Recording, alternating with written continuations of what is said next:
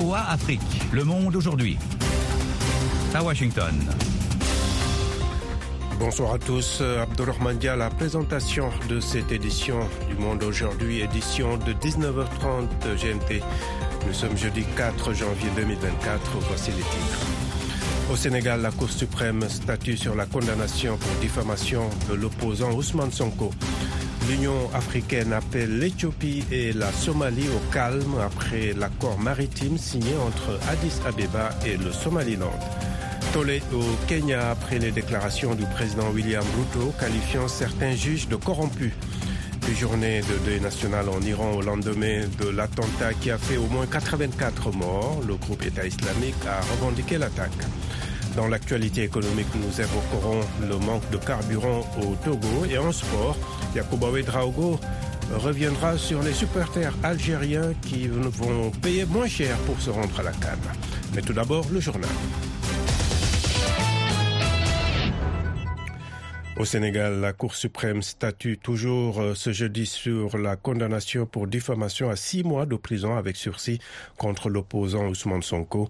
Sa décision pourrait compromettre définitivement les chances de l'opposant emprisonné de participer à la présidentielle du 25 février. Mohamed Oumfa. L'audience s'est ouverte ce matin en l'absence du prévenu mais en présence des avocats des deux partis.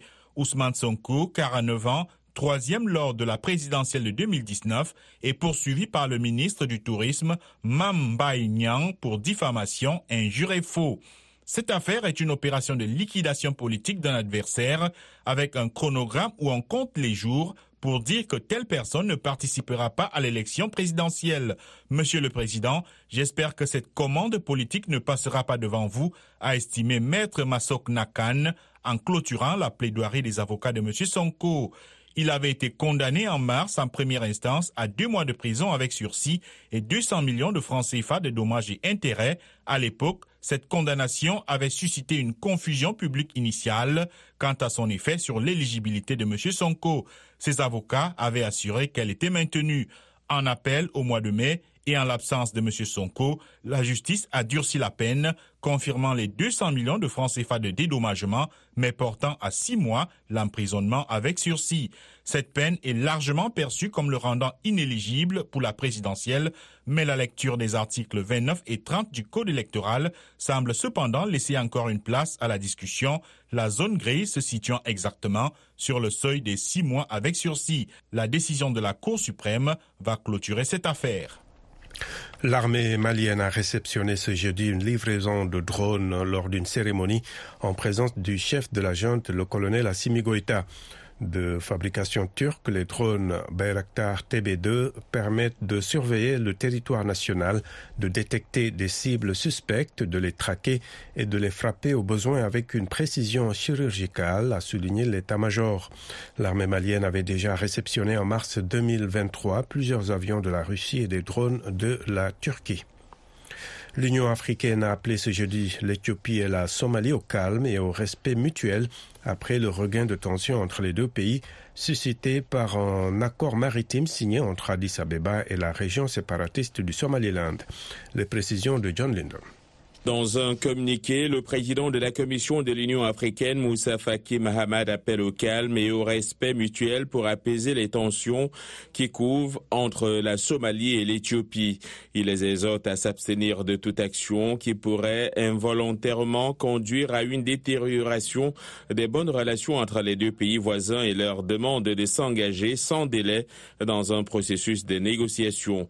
Le président de la Commission de l'Union africaine souligne également l'impératif de respecter l'unité, l'intégrité territoriale et la pleine souveraineté de tous les États membres de l'Union africaine, y compris la République fédérale de Somalie et la République fédérale démocratique d'Éthiopie, ajoute le texte. Les États-Unis ont affirmé mercredi qu'ils reconnaissaient la souveraineté et l'intégrité territoriale de la République fédérale de Somalie, appelant les partis à s'engager dans un dialogue diplomatique. Le président kenyan William Ruto a déclenché un tollé cette semaine en affirmant que certains fonctionnaires de la justice corrompus travaillaient à faire échouer ces réformes. Il a dénoncé ce qui est selon lui une tyrannie judiciaire. Le point avec Bagasikura. Il n'est pas possible de respecter le système judiciaire quand quelques individus qui bénéficient de la corruption utilisent des fonctionnaires judiciaires corrompus pour bloquer nos projets, a déclaré William Ruto. Il a ajouté qu'il n'accepterait pas ce qu'il appelle, je cite, une tyrannie judiciaire et l'impunité judiciaire. Fin de citation. Des propos qui ont fait réagir, la présidente de la Cour suprême, Martha Koumé, a estimé dans une note à des magistrats que lorsque, je cite, l'État ou des fonctionnaires menacent de défier les ordonnances des tribunaux, l'état de droit est en péril, ouvrant la voie à l'anarchie. Fin de citation. L'association professionnelle d'avocats a appelé à des manifestations la semaine prochaine. Le vétéran de l'opposition, Raila Odinga, a jugé que William Ruto avait, je cite, franchi une ligne rouge et qualifié d'inacceptable ses propos. Plusieurs des réformes du président Ruto ont essuyé des revers devant des tribunaux qui ont notamment bloqué un vaste plan de privatisation, une réforme du système de santé et l'introduction de nouvelles taxes. Les forces de sécurité tunisiennes ont arrêté un journaliste du bureau local de la chaîne de télévision Al Jazeera, a indiqué le directeur de ce bureau. Notre collègue Samir Sassi a été arrêté après que les forces de sécurité ont perquisitionné son domicile et ont saisi son ordinateur, son téléphone et ceux de sa femme et de ses enfants, a-t-il expliqué. Le responsable de la chaîne a dit ne pas savoir où ce journaliste a été amené ni les motifs de son interpellation. VOA Afrique, à Washington, vous êtes à l'écoute du monde aujourd'hui. Ici aux États-Unis, des tirs euh, ce matin dans un lycée de l'État de l'Iowa ont fait plusieurs victimes. C'est ce qu'a annoncé la police locale, sans dire clairement s'il s'agissait de décès ou de blessés. Il n'y a pas eu de, il n'y a plus de danger pour la population, a dit à la presse le shérif euh, Adam Infante, qui a confirmé que le tireur avait été identifié par les autorités, mais n'a pas souhaité en dire davantage sur son identité ou son état de santé. Les écoles et lycées sont régulièrement le théâtre de fusillades aux États-Unis. En mai 2022, un homme avait tué 19 élèves et deux enseignantes dans l'école primaire Rob de la ville d'Uvalde, au Texas. Le groupe État islamique a revendiqué l'attentat qui a fait 84 morts et 284 blessés en Iran hier près de la tombe du général Qassim Soleimani, ex-architecte des opérations militaires iraniennes au Moyen-Orient. Le point avec Yacouba Metraougo. Via sa chaîne Telegram, le groupe État islamique a indiqué que deux de ses membres ont activé leur ceinture explosive au milieu d'un grand rassemblement d'apostats près de la tombe de leur leader Qassem Soleimani hier à Kerman, dans le sud de l'Iran. L'attentat a eu lieu près de la mosquée Shaheb al-Zaman qui abrite la tombe du général Soleimani, tué en janvier 2020 dans une attaque de drone américaine en Iran. Déclaré martyr vivant par l'ayatollah Ali Khamenei, alors qu'il était encore en vie, Qassem Soleimani était célébré pour son rôle dans la défaite du groupe État islamique en Irak et en Syrie. L'attentat étant survenu dans un contexte régional très tendu depuis le début du conflit en octobre entre Israël et le Hamas, des responsables iraniens avaient pointé du doigt Israël et les États-Unis. Le département d'État avait jugé absurde toute suggestion d'une implication des États-Unis ou d'Israël. Le secrétaire général de l'ONU, l'Union européenne, la France, l'Allemagne, la Jordanie et l'Arabie saoudite ont aussi condamné l'attaque. Le chef de la diplomatie américaine Anthony Blinken et son homologue française Catherine euh, Colonna ont discuté mercredi de mesures visant à éviter l'escalade au Liban et en Iran après des attaques dans ces deux pays du Moyen-Orient, a fait savoir ce jeudi le département d'État américain. Anthony Blinken, le secrétaire d'État américain, doit décoller ce soir pour le Moyen-Orient pour une nouvelle tournée régionale avec une étape prévue en Israël au moment où les craintes d'une escalade régionale de la guerre à Gaza entre Israël et le Hamas augmentent. Un responsable américain de la défense a assuré hier soir qu'Israël avait mené la frappe ayant tué le numéro 2 du Hamas, Saleh al-Harouni, euh, dans la banlieue de Beyrouth. De nouveaux bombardements de l'armée israélienne sur la bande de Gaza ont fait des dizaines de morts ce jeudi selon le Hamas. Des frappes et des tirs d'artillerie particulièrement intenses ont touché au cours de la nuit Khan Younes, grande ville du sud de la bande de Gaza devenue l'épicentre des opérations.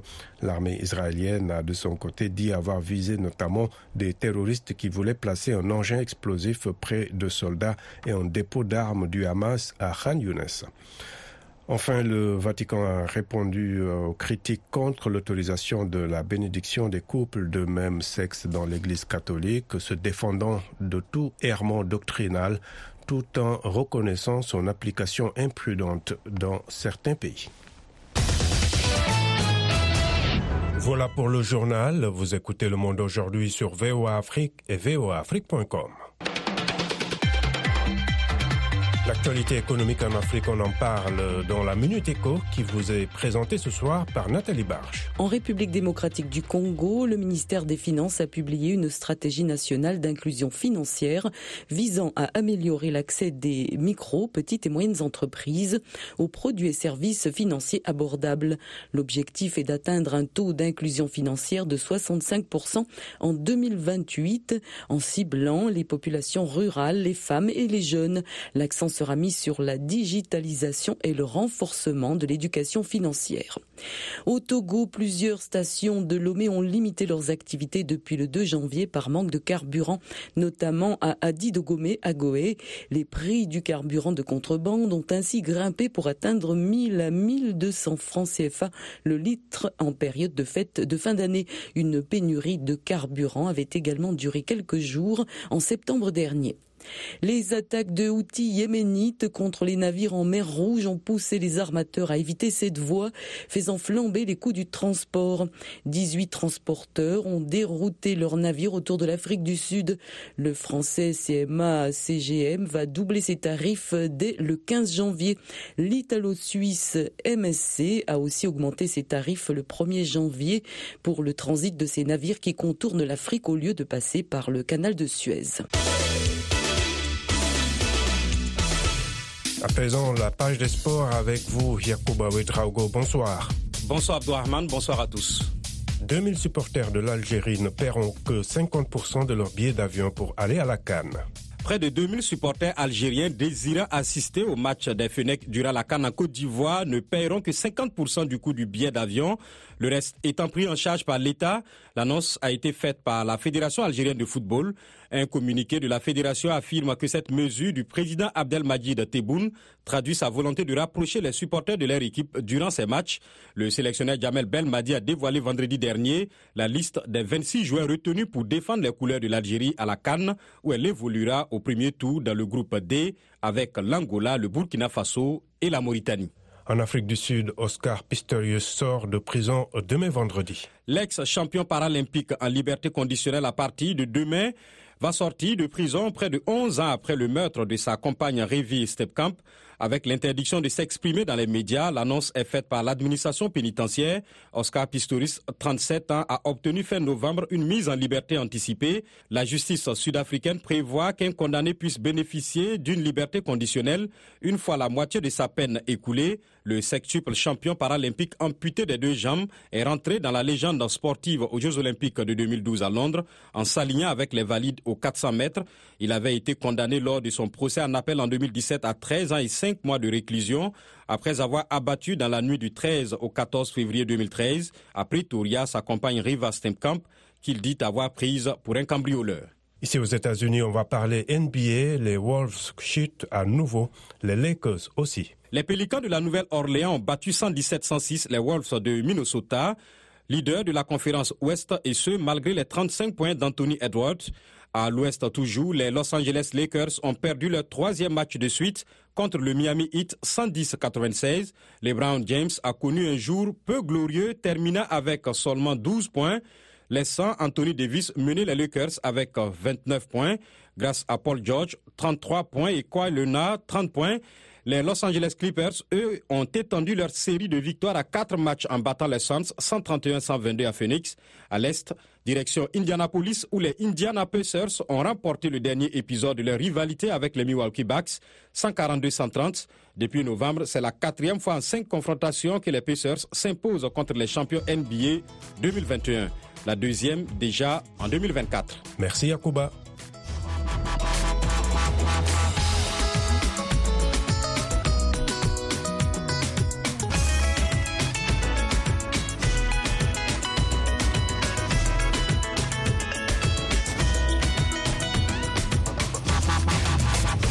Le Monde aujourd'hui, VOA Afrique.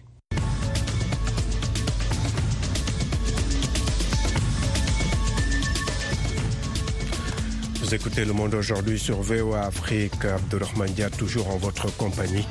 À présent, les dossiers du jour. Un des candidats à la présidentielle du 20 décembre en République démocratique du Congo a saisi la Cour constitutionnelle, de même qu'un autre citoyen, pour demander l'annulation des résultats de cette élection qui était couplée aux législatives et aux locales pour de nombreuses irrégularités. La conférence épiscopale catholique ainsi que l'église protestante ont également demandé de leur côté à la même cour de tenir compte des irrégularités. Eddie Songo a joint à Kinshasa le professeur Jacques Ndioli de l'université de Kinshasa. La CENI a des résultats, mais la CENI travaille dans un cadre contextuel et, des défis euh, qu'elle avait déjà définis au départ. Des défis politiques, des défis sécuritaires, des défis logistiques, les défis financiers. Les élections se sont tenues le 20, on s'est prolongé après sur décision de la CENI encore. Maintenant, euh, on est dans la phase de collecte de résultats, de transmission pour compilation. Je crois qu'il y a ces défis légistiques, mais il y a aussi ces verrous, euh, le temps qui est facteur déstructurant de cette articulation. Donc, nous espérons que comme il y a eu la communication des élections présidentielles avec euh, ces lots de l'annonce de la date du 20 décembre euh, et du 31 décembre, nous espérons que très rapidement, on va aussi donner les élections, les résultats des élections législatives nationale, provinciale et municipale. Maintenant, il y a la CINCO, la conférence épiscopale euh, des évêques catholiques, mais aussi l'Église protestante qui ont euh, dénoncé des irrégularités et qui se sont adressés à la Cour constitutionnelle. Il y a aussi, euh, je crois, un candidat et une autre personne qui ont demandé que même les résultats de la présidentielle soient annulés. Qu'est-ce qu'on peut attendre de la Cour constitutionnelle? Je ne peux pas préjuger du travail de sages de la République je n'ai pas lu le, prix, euh, euh, le contenu de la requête euh, du professeur Théodore Goy, euh, qui a obtenu un, plutôt 0,4% de, de voix. En ce qui concerne la CICO, il est important de noter qu'elle avait dit elle-même que oui, il y a eu des résultats, il y a un candidat qui s'est manifestement des autres, il y a des irrégularités, mais il ne faudra pas oublier que euh, dès le départ, la CNI euh, avait dit qu'elle avait travaillé avec quatre mois de retard. Et que s'il fallait respecter le délai constitutionnel, il y aurait euh, sûrement des problèmes. Et moi, je voudrais que vous puissiez intégrer que le temps est un facteur structurant pour le respect de tous les standards d'une gouvernance électorale. Et que dès le départ, il était attendu qu'il y avait des défis majeurs en termes logistiques, sécuritaires, en termes politiques, en termes euh, financiers. Donc, euh, si nous voulons demain avoir des élections parfaites, euh, il faudra qu'il y ait cette volonté globale, institutionnelle, non institutionnelle, de respecter notamment euh, temps. C'était le professeur en droit public Jacques Ndioli à Kinshasa. Jacques Aristide avec vous dans Washington Forum. Cette semaine, gros plan sur les récentes élections en République démocratique du Congo, dont la présidentielle, remportée par le chef de l'État sortant, Félix Tshisekedi. Une victoire rejetée par l'opposition. Le scrutin soulève-t-il des interrogations sur l'intégrité du processus électoral et la stabilité future de ce grand pays d'Afrique centrale, déjà confronté à une sempiternelle crise sécuritaire Washington Forum ce jeudi à 19h10.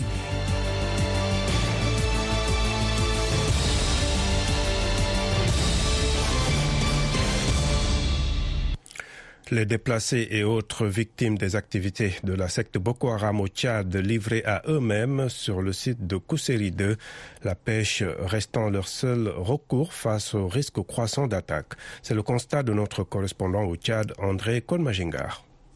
Ces déplacés internes estimés à près de 4000 personnes sont installés sur le site nommé Koussiri 2 à quelques kilomètres de la ville de Bagasola, département de Kaya, depuis 2015. Ils ont été pris en charge par les humanitaires opérant dans la zone du lac au même titre que les réfugiés fuyant les atrocités de Boko Haram. Mais les choses sont devenues compliquées depuis le déclenchement de la guerre au Soudan, comme en témoigne un partenaire humanitaire qui a requis l'anonymat. Ça fait déjà neuf mois qu'ils n'ont pas reçu un courant même de sorgho ni des assistances en cash ni les NFA, en tout cas les couvertures, les LENAT. Et bien avant que Boko Haram apparaît dans les lacs, ces gens que vous voyez vulnérables devant vous là, ils étaient même des grands commerçants, des cultivateurs aussi, des éleveurs par excellence. Et maintenant avec euh, le problème de Boko Haram et les GAN, voilà, ils se retrouvent dans les sites. Qu'est-ce que vous appelez GAN Les GAN, c'est les groupes armés non étatiques. Les GAN, les groupes armés non étatiques, les hippopotames, les poissons ou encore les singes, ce sont les noms codés attribués aux éléments de la secte Boko Haram par les agents humanitaires dans la province du lac. Bien que décapitée à en croire les autorités tchadiennes, cette nébuleuse qui opte pour une guerre asymétrique change toujours de stratégie. Si on parle de Boko Haram, ils viennent en masse, mais maintenant c'est des, des coupeurs de route. On part dans un champ ou bien où, là où on égorge des personnes, trois personnes, on enlève des femmes ou bien on enlève des hommes. C'est comme ça qu'ils font. Et c'est le mode opératoire exercé sur les retournés du site de Kousseri 2 et bien d'autres personnes qui tentent de se reconvertir dans la pêche pour sa survie informe à Afrique une autre source. Là où ils partent pour pêcher, il n'y a pas la sécurité, il y a des gens qui les attaquent encore. Avant, là, ils font des incursions et puis des irruptions. Maintenant, c'est dans la zone de culture ou bien dans la zone de pêche, ils partent. S'ils trouvent des gens, s'ils fuient, tant mieux. Dans le cas contraire, on te gorge et puis on ramasse tout ce que tu as là. Ce mois de décembre, il y a eu quand même une attaque le, le 5 dans la zone de Koufou, dans un village du nom Bikiram, dans la zone de Kangalam. Il y a eu des morts Il y a eu des morts, oui. Ils ont égorgé cinq personnes et puis deux personnes aussi euh, enlevées. Et c'est des hommes. Pour Abdoulaye Saleh Ibrahim, délégué de la CENAR, la Commission nationale d'accueil des réfugiés et retournés, toutes ces attaques se passent dans les zones non contrôlées par le gouvernement tchadien. Depuis le début de l'année, il n'y a pas encore eu une attaque d'Engan sur la terre ferme. Il y a seulement eu une seule attaque à Salia, ça c'est dans le Fouli. Mais dans la zone insulaire, il y a toujours des attaques. Généralement, le groupe qui attaque beaucoup plus les pêcheurs qui bravent maintenant la zone rouge pour aller pêcher. Il y a un corridor de sécurité entre le lac et puis la terre ferme. Mais il y a des gens qui contournent ces camps militaires-là pour aller sur le lac et aller pêcher. Et dans le lac, il y a encore quelques poches de résistance de ces gangs-là qui sont là. Information confirmée par le préfet du département de Kaya. Hassan Agar a fait observer que les éléments des groupes armés non étatiques sont quelquefois des gens de la localité qui connaissent bien la zone. Ils font des incursions, enlèvent les personnes et volent plusieurs têtes de bétail de ces pauvres personnes en 2023. André Kordouma de retour de la province du lac N'Djamena pour VOA Afrique. VOA Afrique, Jamena, c'est 93.1 FM au Tchad. La ville de Gao a vécu les pires moments de son existence en 2012 après que les groupes armés se sont emparés des régions du nord du Mali Pour asseoir leur domination, ils avaient commencé par détruire tout sur leur passage. Les écoles n'étaient pas épargnées, des écoles étaient érigées en base militaire et les tables bon utilisées comme bois de chauffe. Amadou Sidi Touré, chef de division planification, examen et concours de l'Académie de Gao en 2012, président de la commission éducation, avait pris la décision de se battre pour sauver les écoles de Gao. Voici le reportage de notre correspondant sur place, Boubacar Touré. Surpris par la tournure des événements avec leur corollaire de violence, les élèves et les enseignants étaient contraints d'abandonner les écoles alors que nous étions seulement à quelques semaines des examens de fin d'année en 2012. Comment a été venue cette belle initiative du retour des enfants à l'école? Amadou Sidi Touré, président de la commission éducation. Je me suis senti interpellé. Et comme j'avais cette conviction qu'on pouvait organiser un jour les examens à l'intention des candidats, j'ai tenté d'organiser quelque chose à l'intention des candidats, donc au DF, au CAP, au BT et au baccalauréat. Nous sommes restés à l'époque que les enfants dont les parents n'avaient pas les moyens de les transporter ailleurs pour aller faire euh, des inscriptions. Pour ma part, j'ai dit que euh, c'était les moments les plus exaltants de ma carrière parce que je me sentais utile à ma communauté.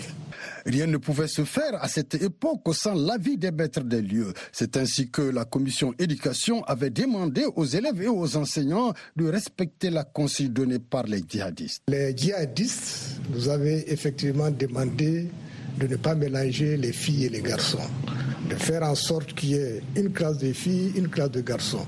Quand on ne peut pas faire une classe de filles et une classe de garçons, de faire juste une rangée de filles et des rangées de garçons. Nous avons reçu cette consigne, nous l'avons respectée. Pour toutes les personnes interrogées sur ce dossier, Amadou Sidi Touré était une référence. Suivons ce témoignage. Pour les fondamentales, pour l'enseignement technique professionnel, pour l'enseignement secondaire général, c'était Amadou Sidi la référence. C'est sous sa responsabilité que nous avons dressé les emplois du temps. C'est sous sa responsabilité que nous avons engagé les enseignants qui devraient tenir ces classes-là. Amadou, il était d'abord le fonctionnaire cadre A, qui n'était pas obligé de rester. Mais pour, euh, je ne sais pas, patriotisme, attaché à cette terre-là, il a décidé de rester. Je remercie un homme ah, sous son leadership. Il a pu vraiment organiser beaucoup des enseignants. C'était Amadou Sidi qui a beaucoup fait dans cette euh, bataille. Nous retiendrons que la commission éducation créée en 2012 au moment de l'occupation de la région par des groupes armés a permis à plus de 3000 élèves à se présenter aux examens spéciaux de Sévaré la même année. De Gao, Boubacar Touré, VOA Afrique. This is the voice of America. Washington, D.C. Au lendemain de la mort d'un haut responsable du Hamas dans une attaque de drones israéliens à Beyrouth, des responsables américains ont déclaré qu'ils s'efforçaient de contenir la propagation du conflit entre Israël et le Hamas tout en continuant à exhorter Israël à protéger les civils palestiniens. La correspondante diplomatique de la VOA, euh, Cindy Sen, nous en dit plus euh, dans ce reportage euh, relaté par Gabi Dorsil. Le chef adjoint du Hamas, Saleh al-Harouri, a été tué lors d'une attaque de drone dans la capitale libanaise, Beyrouth, mardi, un assassinat ciblé qu'Israël n'a ni confirmé ni démenti. Au département d'État, mercredi, le porte-parole Matthew Miller a été interrogé sur la question de savoir si les États-Unis pensaient qu'Israël était justifié de tuer Harouri. Je dirais que c'était un terroriste brutal qui avait du sang de civils sur les mains et je m'en tiendrai là. Les experts craignent que cet assassinat ne déclenche une guerre régionale plus large au Moyen-Orient et ne fasse échouer les négociations pour la libération des 129 otages que le Hamas détient encore à Gaza. Brian Katoulis est vice-président chargé de la politique à l'Institut du Moyen-Orient. Il s'est entretenu avec la VOA via Zoom. Je pense que cela risque de compliquer les efforts de négociation en vue de la libération des otages et d'incesser le feu, car cet individu était un intermédiaire clé dans ces pourparlers. Il vivait auparavant au Qatar et je pense qu'il était considéré comme l'une des principales voix dans ce pays. Israël a mené de nouvelles frappes aériennes mercredi dans la bande de Gaza, tandis que l'armée israélienne a déclaré qu'elle était en état d'alerte pour des attaques du groupe militant libanais Hezbollah à la suite de l'attaque du drone. Écoutons Mara Rudman, qui a été envoyée spéciale adjointe pour la paix au Moyen-Orient de 2009 à 2011. Nous l'avons jointe via Zoom.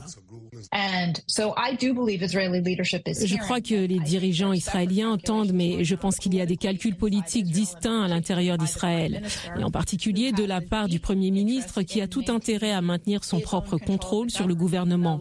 Même si les derniers sondages montrent qu'il n'a, je pense, que 15% de soutien sur l'ensemble de la population israélienne, il cherche donc à apaiser les membres de droite de sa coalition afin de conserver son poste de Premier ministre. La campagne israélienne visant à écraser le Hamas a laissé de vastes parties de la bande de Gaza en ruine. Le ministère de la Santé de la bande de Gaza, gouverné par le Hamas, a déclaré que l'offensive israélienne avait tué plus de 22 000 personnes. Israël a lancé son offensive après l'attaque terroriste du 7 octobre par le Hamas, qui a fait environ 1200 morts dans l'État hébreu. Voilà, c'est la fin de cette édition euh, présentée ce soir par Abdurrahman Dia et mise en onde par Georges Léonard Saillon. Ainsi va le monde aujourd'hui. On reste en contact sur toutes nos plateformes digitales, Facebook, Twitter, Instagram, YouTube. Rendez-vous également sur notre site voafrique.com pour l'actualité 24 heures sur 24. Au revoir.